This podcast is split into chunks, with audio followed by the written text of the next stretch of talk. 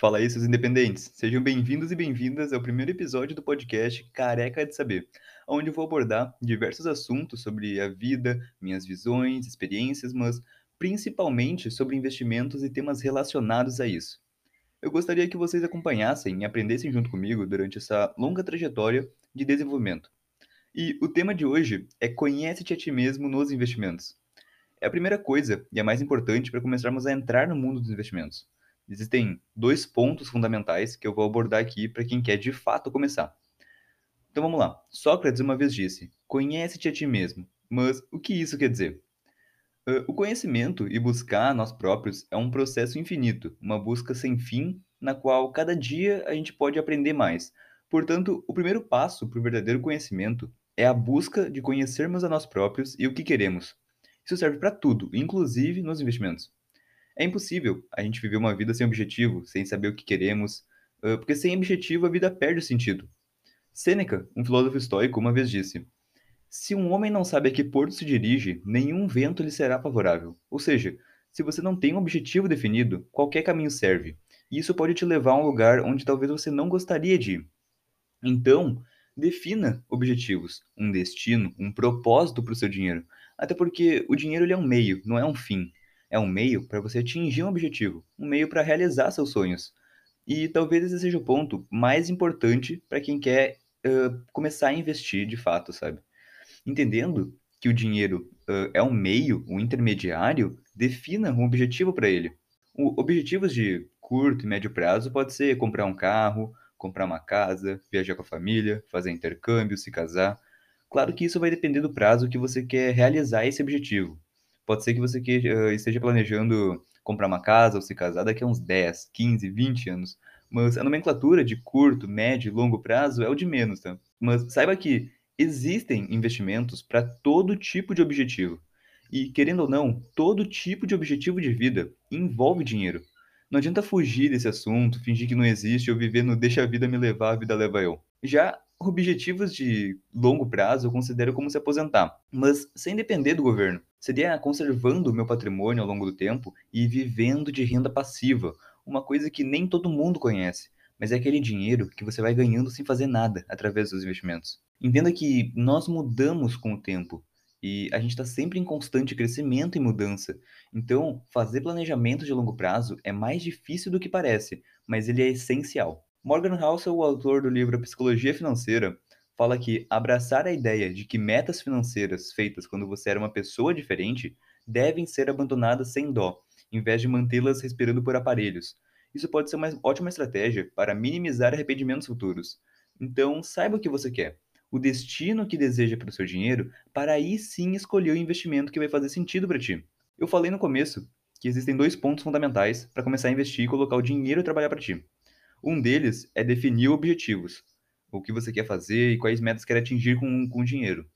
O segundo ponto é entender o seu perfil de risco. Saber isso né, é uma maneira de se conhecer melhor. Saber se você é uma pessoa que está preparada para ver seu dinheiro oscilando, tendo oscilações bruscas ou não. Porque pensa comigo, como você reagiria vendo seu patrimônio inteiro derretendo 80%? Você acharia isso normal, algo passageiro, ou se desesperaria e venderia tudo com medo de perder mais? E se fosse o contrário, como você reagiria vendo seu patrimônio triplicando de tamanho, multiplicando vezes 10? Você venderia para resgatar o lucro quanto antes ou deixaria ali rendendo por mais tempo? Porque dependendo do, do investimento que você fizer, isso vai acontecer.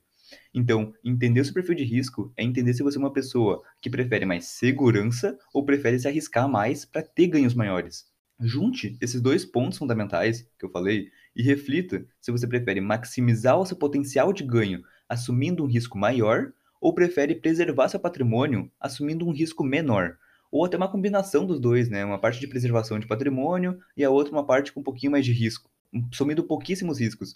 E priorizando uma segurança a mais, você entra num perfil mais conservador. Se você prefere maximizar seu potencial de ganho assumindo um risco maior, você entra num perfil mais arrojado, mais agressivo. E caso você seja uma mistura dos dois, você se encaixa num perfil mais moderado. Uma coisa que a gente tem que ter em mente é que o risco ele é proporcional ao retorno. Ou seja, quanto maior o risco do investimento, maior é a expectativa de retorno dele, mas também maior é a chance de perder seu dinheiro. E quanto menor o risco do investimento, menor é a expectativa de ganho né, do, do, uma expectativa de retorno né, do investimento, mas a chance de você perder o dinheiro também é menor. Isso é basicamente a regra da vida, tá? Então, se aparecer uma pessoa com carro de luxo garantindo que existe uma maneira segura de ganhar dinheiro fácil e rápido, no mínimo desconfie, né? Sabendo que o risco é proporcional ao retorno, a gente pode ter uma noção melhor dos ganhos de cada perfil de investidor, cada perfil de risco, né? Por exemplo, o conservador, ele vai ter uma expectativa de ganho relativamente menor comparado aos outros, porque ele vai estar priorizando mais essa segurança, não vai se arriscar tanto. Já o arrojado, ele vai, se tudo der certo, né, ele vai ter uma expectativa de ganho relativamente maior comparado aos outros, porque ele vai estar se arriscando mais. E o moderado, ele vai ter uma expectativa de ganho média comparado aos outros, como se fosse uma junção dos dois, metade conservador, metade arrojado, fazendo com que, na teoria, a expectativa de ganho seja maior que a do conservador, porém menor que o do arrojado. Eu falo aqui, eles têm uma expectativa de ganho, porque nada na vida é garantido de fato, né? Mas a gente pode ter uma noção melhor desse, desses ganhos através do seu perfil de risco. E sendo bem sincero, eu vou abrir o jogo para vocês aqui. Aproveitando que está acabando aqui, eu vou falar um pouco sobre os meus objetivos através dos investimentos e o meu perfil de risco para vocês entenderem melhor. Eu tenho 18 anos, comecei a investir com 17 e não mudei meu objetivo ainda, e acredito que esse objetivo principal não vai mudar, que é a da aposentadoria.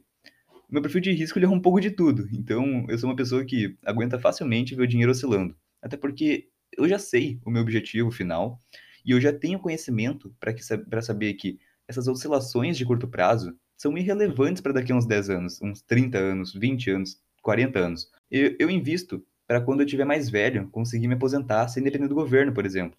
Eu estou construindo meu patrimônio, juntando uma grana todos os meses e investindo para gerar uma renda passiva lá na frente. Até porque é para isso que a bolsa serve, acumula capital. Eu, como sou jovem, tenho 18, uh, 18 anos, eu tenho uma liberdade a mais para me arriscar. Mas quem tem lá seus 50 anos não tem mais o porquê se arriscar tanto. A questão é mais segurança.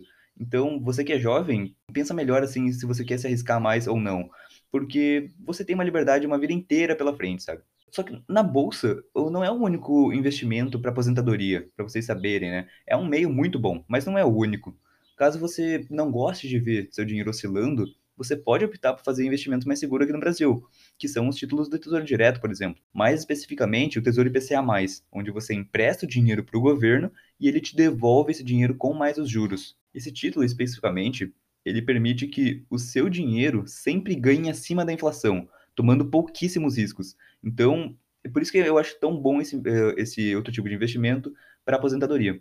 Nos investimentos, eu não tenho nenhum tipo de objetivo para curto prazo em mente. Então, é por isso que, por enquanto, só fico na bolsa.